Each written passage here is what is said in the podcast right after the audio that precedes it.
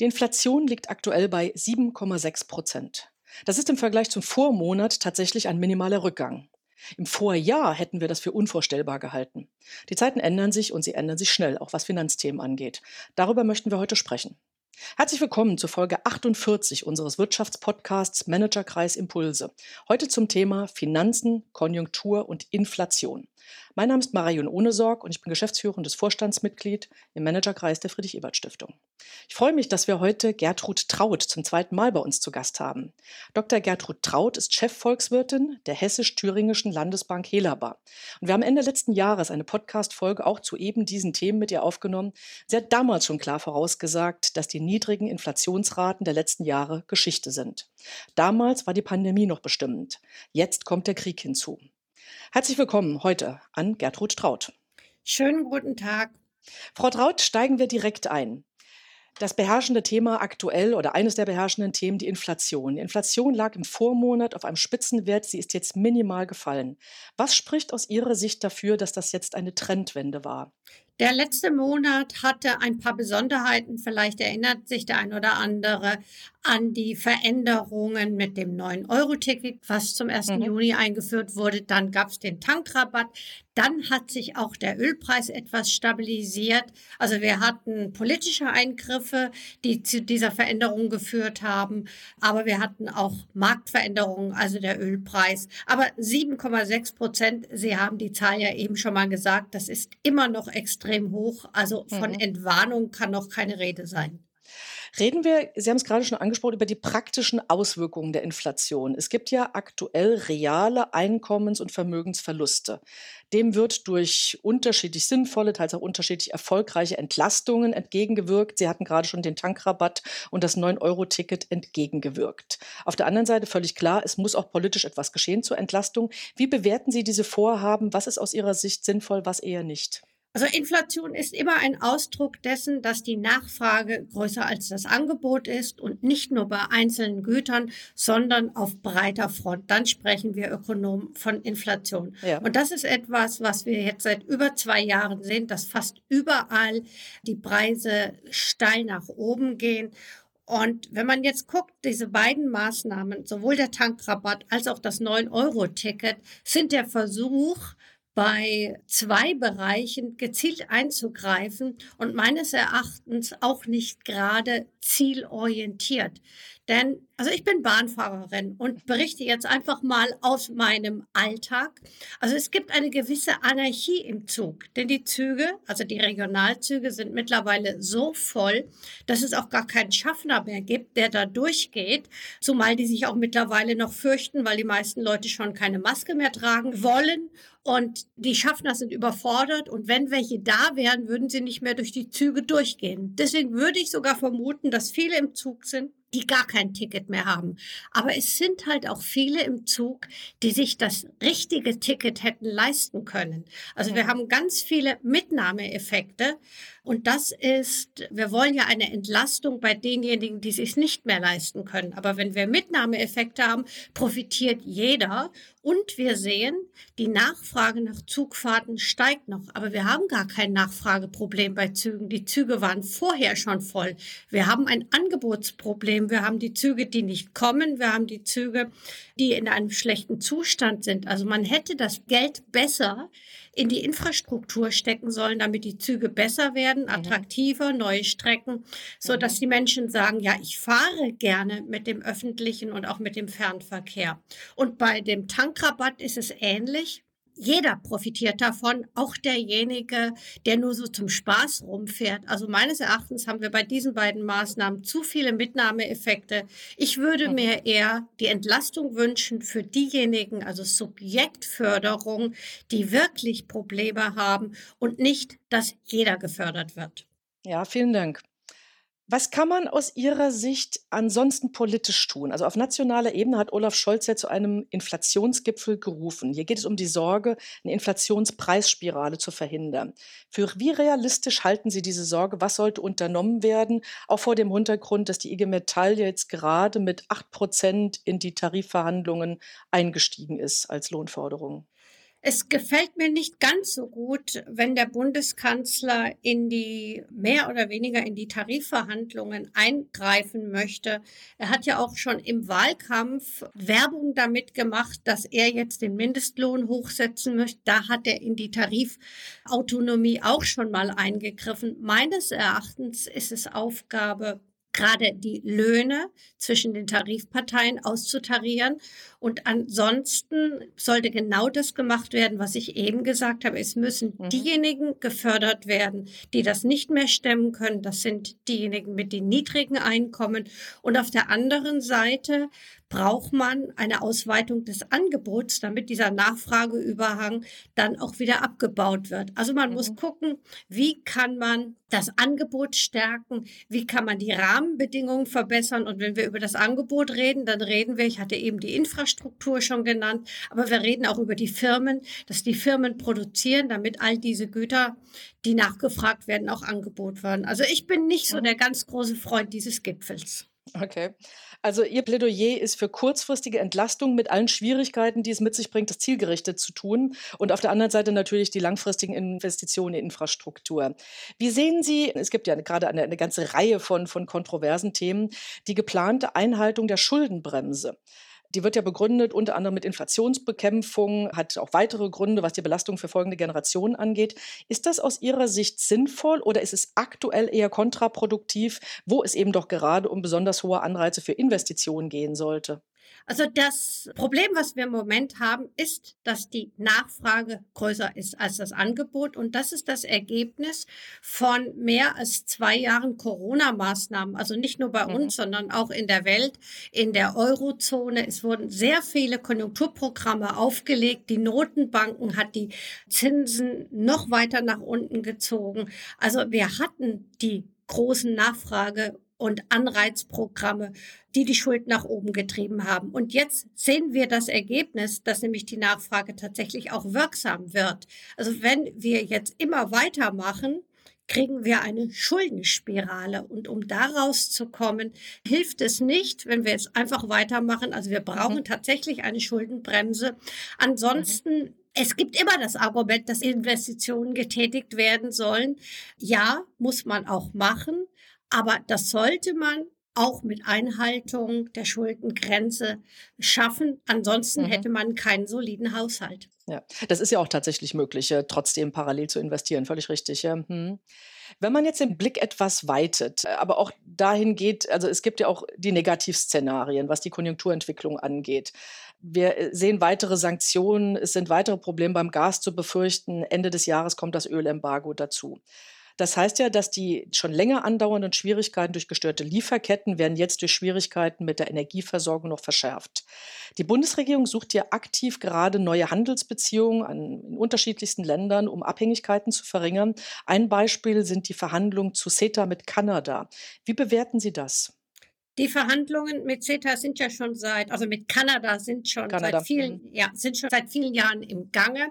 Einzelne Länder in der EU haben das Abkommen auch schon ratifiziert. Jetzt fehlen noch ein paar Länder und insbesondere auch Deutschland, auch Nachbarländer schauen, ob Deutschland da auch mitgehen wird. Das wird sehr symbolträchtig sein. Und natürlich begrüße ich das. Ich habe das auch schon vor dem Krieg begrüßt, denn mhm. der Handel führt dazu, dass die Preise niedrig bleiben beziehungsweise nicht noch weiter ansteigen. Und wir haben im Moment eine Deglobalisierung, die sehr offensichtlich ist. Also wir haben den Krieg, wir haben das Auseinanderbrechen der Handelsbeziehungen mit Russland. Sehr viele sind sehr negativ gegenüber China.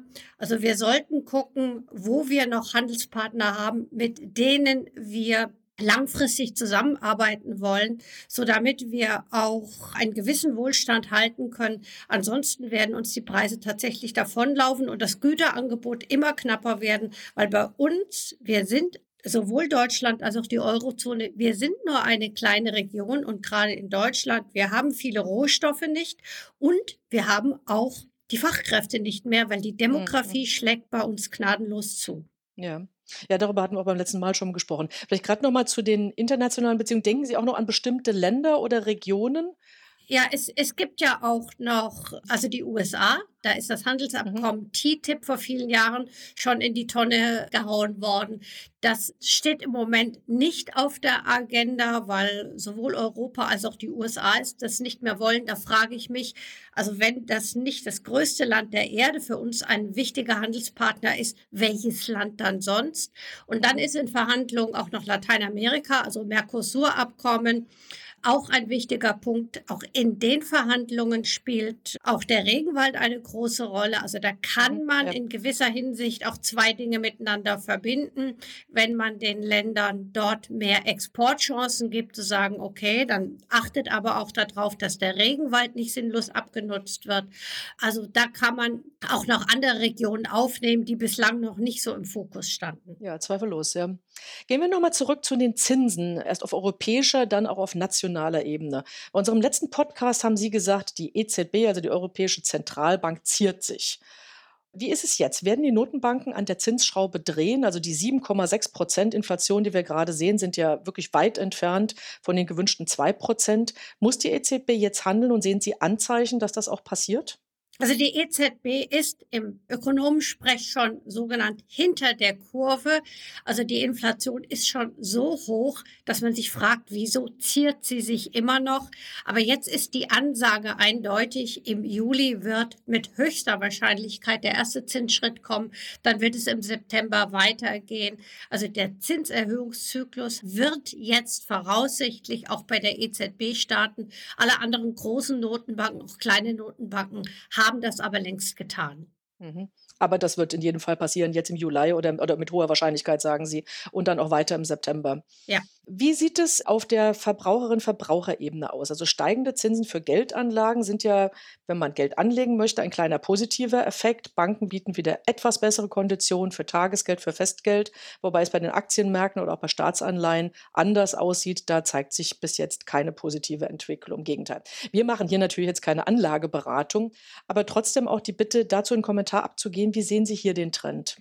Die Kapitalmärkte antizipieren diesen ersten Zinsschritt oder den Beginn zu einem mhm. Zinserhöhungszyklus schon. Das sehen wir, also das lange Ende.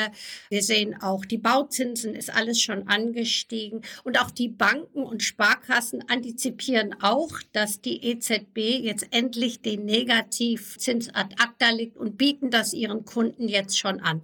Also das ist eine positive Entwicklung.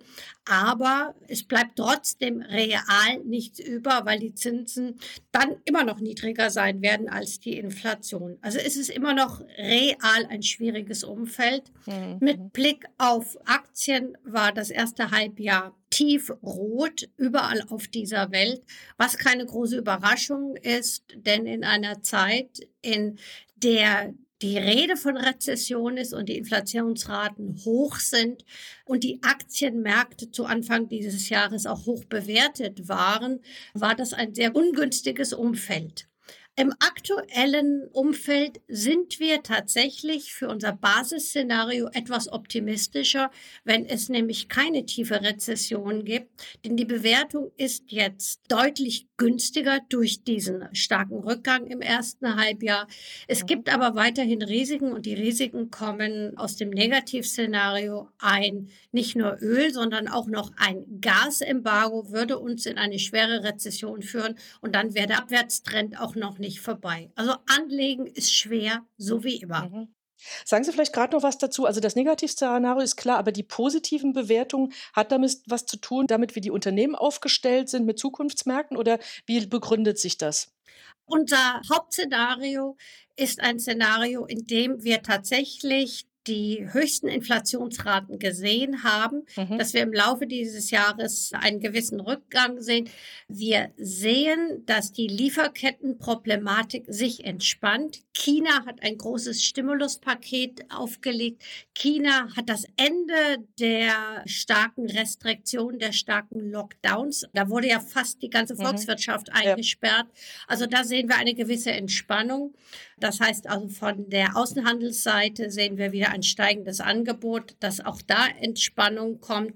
Und wir sehen in diesem Haupt, in diesem Basisszenario kein Gasembargo ist ganz, ganz wichtig. Mhm. Das macht die Unterscheidung zwischen Haupt- und Negativszenario. Und, negativ, ja. Mhm. Ja. und dann würden wir im Laufe des Jahres im Durchschnitt, ich sage das mal in Anführungsstrichen, dann nur eine Inflationsrate von knapp sieben Prozent sehen und nicht mehr diese Spitzen, die wir noch im Mai hatten. Was immer noch sehr viel ist, ja, aber ja. Mhm. Zum Abschluss nochmal die Frage nach Instrumenten. Also wir haben schwierige Zeiten, es braucht kreative Lösungen. Wir haben vorhin schon darüber gesprochen, wie schwer es ist, Entlastungen zielgerichtet zu entwickeln. Und auch nicht alles, was gerade vorgeschlagen wird, ist sinnvoll. Es gibt verschiedenste Vorschläge. Es gibt zum Beispiel den Vorschlag, den Preisdruck auch durch Preisdeckel, also bei Öl wird darüber gesprochen, einzuschränken. Ist das eine gute Idee oder auch weiter gefragt, welche, ob dieses und welche anderen Instrumente Ihnen vielversprechend und eben vor allem auch zukunftsweisend erscheinen? Also viele von den jetzt genannten Instrumenten erinnern mich ein bisschen an die drei Affen. Ich höre nicht, ich sehe nicht, ich sage nichts und das, was ich nicht sehe, ist nicht da. Das ist leider nicht so. Also wenn man einen Deckel drauf macht, dann ist der Preisdruck trotzdem da und dann tut man nur so und irgendjemand muss dann das auch bezahlen. Also der Staat, wenn er tatsächlich einen Deckel machen würde bei Benzin oder ähnlichen und die Tankstellen das Benzin zum bestimmten Preis verkaufen dürften, dann müsste es staatlich subventioniert sein, weil der Staat die mhm. Kosten trägt. Dann merkt man schon wieder, ist das das, was wir wirklich wollen? Weil eigentlich vor dem Krieg hat der Staat ja mit der CO2-Abgabe dafür gesorgt, dass die fossilen Brennstoffe teuer wären, damit wir unsere Nachfrage einschränken. Also es wäre ökologisch das total falsche Signal, weil man will ja, dass wir weniger fossile Brennstoffe verbrauchen. Also meines Erachtens sind die Preisdeckel so ein bisschen, wir machen die Augen zu und dann sehe ich das Problem nicht, das löst mhm. das Problem nicht. Das was Sie gerade gesagt haben, das stimmt sicher auf nationaler Ebene. Aber wie würde, eine kurze Rückfrage, wie würde das Ganze aussehen, wenn man es auf einer internationalen Ebene diskutiert, diesen Preisdeckel, also Preisdeckel für Öl und Gas? Also wenn man dafür sorgen würde, dass die Abnehmerländer sich zusammentun und dann einen anderen Preis festlegen. Sehen Sie das dann genauso? Naja, das Problem ist ja im Moment, nehmen wir mal Öl. Ja. Im Moment ist genug Öl da. Nur wir haben entschieden in Europa, dass wir Ende dieses Jahres kein Öl mehr aus Russland beziehen werden. Das heißt, das Angebot für uns geht zurück. Es ist eine politische Entscheidung. Also die klare Aussage, lieber Putin, wir wollen dein Öl nicht, ist für uns eine Angebotseinschränkung, die in Zukunft kommt. Und zu wissen, dass wir in Zukunft weniger Öl haben, heißt, es gibt davon auch weniger und das ist ein klares Preissignal. Also wir können nicht einfach so tun, als ob diese Sanktionen keinen Effekt hätten. Ja, das stimmt. Gibt es noch einen Satz zum Schluss, den Sie noch sagen möchten, was Finanzen, Konjunktur, Inflation angeht? Also aus meiner Sicht das Wichtigste ist zu erkennen, und das wurde viele Jahrzehnte ignoriert, als gerade auch von geldpolitischer Seite immer wieder gesagt wurde, man braucht Inflation, das sei gut für die Wirtschaft. Jetzt sehen wir, Inflation tut weh und es tut immer weh, selbst bei zwei Prozent und negativen oder Nullzinsen hat man Realvermögensverluste. Und wenn die Löhne nicht entsprechend steigen, hat man auch real Einkommensverluste. Deswegen Inflation aus meiner Sicht, ich nenne sie die grausamste Steuer und die ist die Steuer, die insbesondere den sogenannten kleinen Mann und die kleine Frau am meisten belasten. Vielen Dank. Vielen Dank an Gertrud Traut für diesen Überblick, für diese Einblicke rund um das Thema Finanzen, Konjunktur, Inflation. Sehr, sehr spannend. Wir verabschieden uns damit in die Sommerpause und wir laden im September wieder ein zu einer neuen Folge unseres Wirtschaftspodcasts Managerkreis Impulse.